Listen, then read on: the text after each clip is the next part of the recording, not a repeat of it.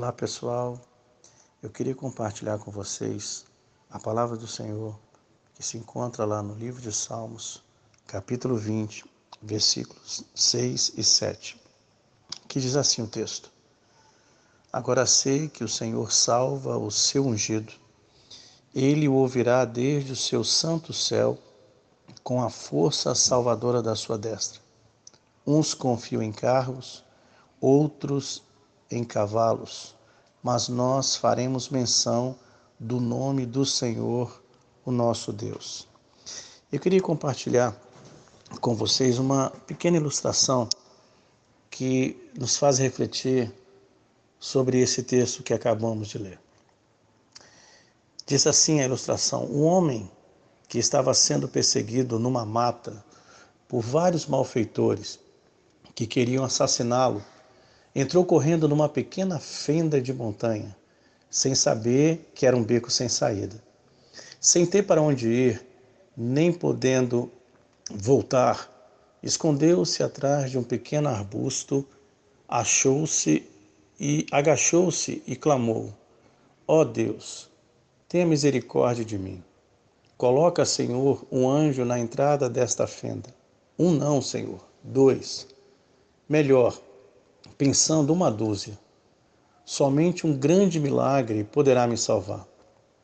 Enquanto ouvia o aproximar-se do som dos pesados passos de seus perseguidores, reparou que uma aranha começou a tecer uma teia na entrada do lugar onde havia se escondido.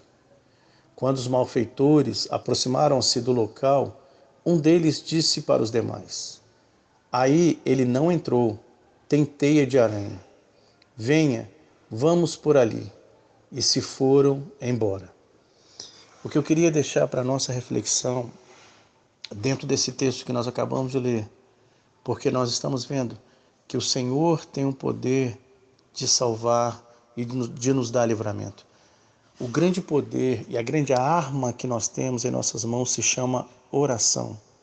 A oração, ela move a mão de Deus. A oração tem um poder sobrenatural de fazer o impossível acontecer. Nos tempos que temos vivido, sabemos que o Senhor tem o controle sobre todas as coisas. Nós, seres humanos, somos limitados. Mas quando nós sabemos que existe um Deus todo-poderoso, um Deus que diz na palavra dele que aquilo que nós ligarmos na terra será ligado no céu, e tudo que nós pedirmos em oração, crendo que vamos receber, nós precisamos agarrar nesta fé. A palavra de Deus, Jesus mesmo disse que no mundo nós teríamos aflições, mas se nós termos bom ânimo, nós vamos vencer todos os obstáculos e todos os problemas desta vida. Meu amigo, você que está me ouvindo nesta hora, agarre-se no Senhor. Ele é a única esperança. Ele ama a minha vida e a sua vida do jeito que nós somos. Ele quer realizar o desejo do nosso coração de acordo com a vontade dele. A palavra de Deus diz que os pensamentos que Deus tem para nós são pensamentos bons, pensamentos de paz. Ele quer dar o melhor para nós. Precisamos apenas fazer a nossa parte. Precisamos aceitar o sacrifício do seu filho, de Jesus, que morreu na cruz do Calvário por mim e por você.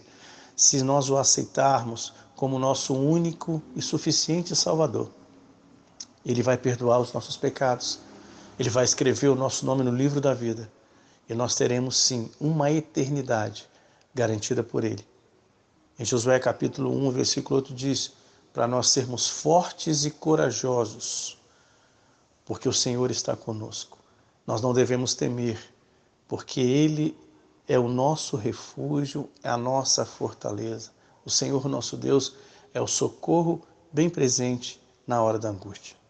Que Deus possa nos abençoar hoje e sempre. Pense nisso e tome uma decisão. Deus te ama. Fique com Deus.